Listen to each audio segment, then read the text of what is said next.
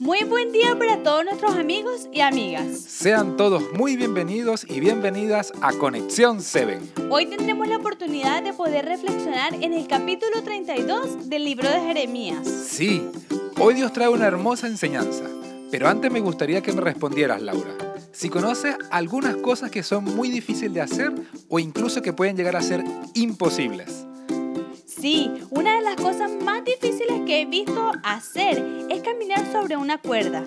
Muy pocas personas lo logran y algo imposible de hacer es caminar sobre el agua. Pero ¿por qué lo preguntas? Bueno, resulta que en el capítulo de hoy vemos cómo Dios nos habla de su poder, porque el pueblo no creía que Dios lo podría sacar de Babilonia y liberarlos del rey Nabucodonosor.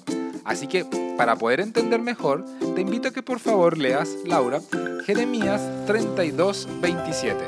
Por supuesto, dice, yo soy el Eterno, Dios de toda carne.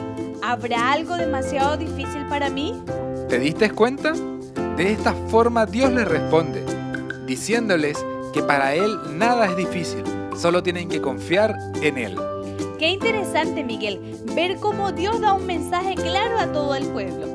Así es, prácticamente Dios los estaba desafiando a todos, a todos aquellos que ponen en duda su poder y su soberanía.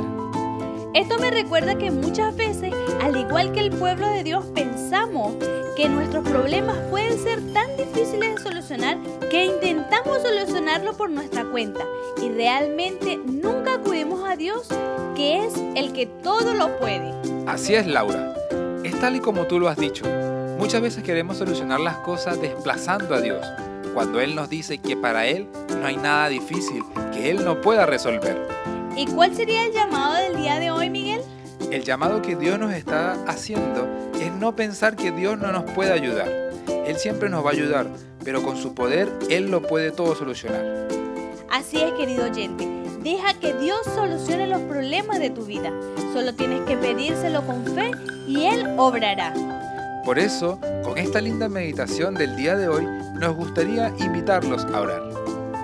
Oremos. Padre amado, te damos las gracias porque de verdad tú siempre estás dispuesto a ayudarnos en todo momento. También te queremos dar las gracias porque para ti no hay nada imposible. Ayúdanos a confiar más en ti y pedir con fe. Gracias por la reflexión del día de hoy. Te lo pedimos y acompáñanos. En Cristo Jesús. Amén. Amén.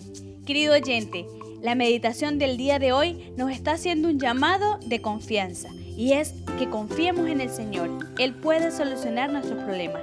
Te esperamos el día de mañana en un nuevo podcast de Conexión 7. Dios te bendiga.